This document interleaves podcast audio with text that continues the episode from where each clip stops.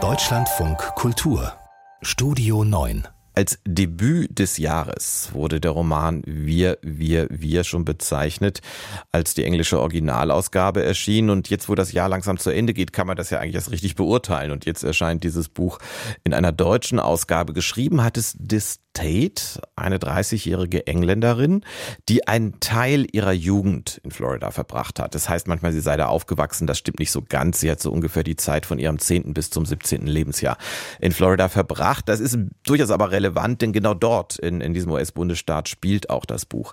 Unsere Kritikerin Sarah Mohrenhoff stellt uns den Roman jetzt vor. Schönen guten Morgen erstmal. Guten Morgen. Ich weiß ja ein bisschen was. Bisschen was weiß ich über das Buch, nämlich, dass es oberflächlich formuliert einfach um ein verschwundenes Mädchen geht. Macht das diesen Roman zu einem Thriller oder zumindest zu einem Mystery-Buch? Also ich würde sagen, das ist ein Coming-of-Age-Roman. Das steht auf jeden Fall im Vordergrund, aber das stimmt schon, der hat eine Mystery-Note. Also der hat so eine schauerliche Grundstimmung, der gleich, also die gleich auf Seite 1 gesetzt wird. The Stage steigt nämlich ein, eben mit diesem Topos des verschwundenen Mädchens. Sammy ist weg, äh, ausgerechnet Sammy, das ist die Tochter des evangelikalen Priesters und das ist das Ereignis in Falls Landing, also dem Ort des, des Romans.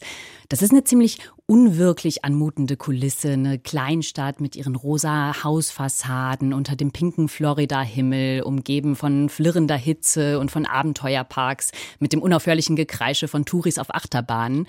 Und Sammys Verschwinden tritt jetzt also die Handlung los. Wir, wir, wir ist aber jetzt keine Jungfrau in Not-Geschichte und außerdem erweist sich Sammys Verschwinden jetzt auch gar nicht als das eigentliche Rätsel des Romans, sondern im Zentrum steht eine recht sonderbare Clique 13-jähriger Mädchen oder streng genommen sind es fünf Mädchen und ein queerer Junge, der aber wie selbstverständlich dazugehört, wenn von den Mädchen die Rede ist.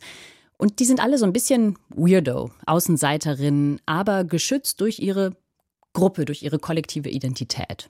Hat denn diese Clique mit dem Verschwinden von Sammy was zu tun? Ich meine, wenn es kein Krimi, kein Thriller ist, können Sie es ja verraten. Ich glaube, das verrate ich jetzt tatsächlich noch nicht, ähm, weil das schon spannend mhm. ist. Ähm, also diese Clique hat eine Art kollektive Obsession mit Sammy entwickelt. Also Sammy gehört nicht zur Clique, sie ist eine Einzelgängerin.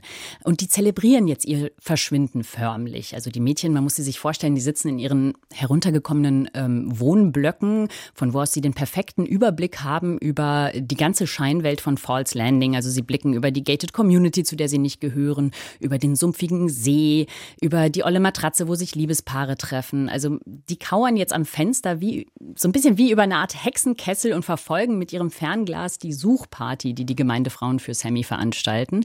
Und gleich auf Seite 1 merkt man, die wissen alles. Aber dieses Wissen dringt aus der Gruppe nicht heraus. Also das Wir ist ihnen so heilig, also heiliger noch als der Nagellack in Malibu Peach oder Pinky Promise, was auch immer ganz äh, zentral ist. Ähm, aber dieses Heiligtum wird nicht angerührt. Also wehe zum Beispiel auch derjenigen Freundin, die sich mal für einen Moment von der Gruppe wegbewegt. Also im Zweifel wird der einfach zugeguckt, wie sie im See ertrinkt. Ähm, und naja, auch die Leserin befindet sich jetzt in der Macht der Clique, weil nämlich die Mädchen selbst diese Geschichte erzählen, als Chor in Wir-Form. Und das erklärt zwar den Titel, aber ich kann es mir trotzdem nicht so richtig vorstellen. Ein ganzer Roman, der in der Wir-Form erzählt wird. Funktioniert das hier?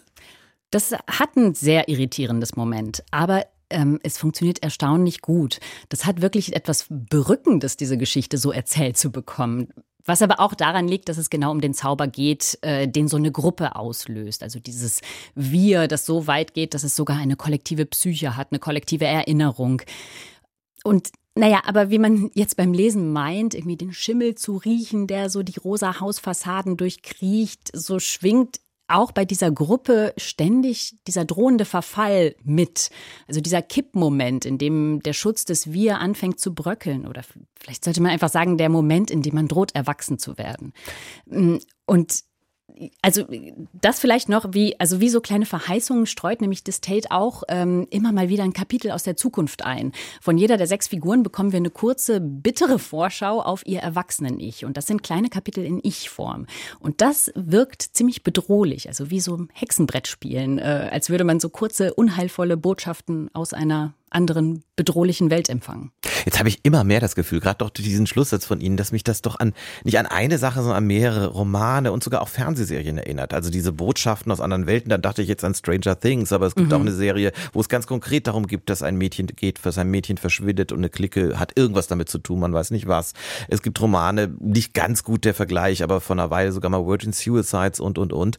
Ähm, ist denn das was wirklich Neues? Schafft sie da eine ganz andere Welt zu beschreiben als das, was mir vielleicht auch so ein bisschen als Klischee jetzt durch den Kopf geht? Also diese Elemente schwingen schon alle mit. Also da ist, da steckt ein bisschen Stranger Things drin, da steckt auch Virgin Suicides drin. Ich finde, da steckt auch ein bisschen Haneke drin. Ähm, trotzdem finde ich, dass allein dieses beschwörende Wir, also dieser hypnotische Zustand, äh, aus dem heraus sie erzählt, das ist schon formal total anders als andere Coming-of-Age-Geschichten. Also sie erzählt so von den Grauen des Mädchenseins, des Erwachsenwerdens und das verbindet sie auch ähm, mit fantastischen Elementen aus der Schauerliteratur. Also da ist zum Beispiel der See, der einen mysteriös in die Tiefe zieht, ohne dass man weiß warum. Ähm, und dadurch wirkt das Erwachsenwerden nicht nur beunruhigend, sondern unheimlich auch. Und ähm, es gibt auch gar keinen Mädchenmythos, keine Unschuld. Also hier werden Eidechsen gehäutet, hier, hier werden äh, Kinder, kleine Kinder in Todesangst versetzt. Also das fühlt sich teilweise an, also das Tate zu lesen, wie ähm, dabei zuzusehen, wie ähm, auf kleine Welpen getreten wird.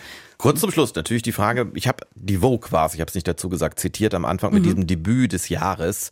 Da war das Jahr noch ziemlich jung, als Sie das geschrieben haben. Jetzt ist, ist so ein extremes Urteil denn gerechtfertigt bei diesem Roman?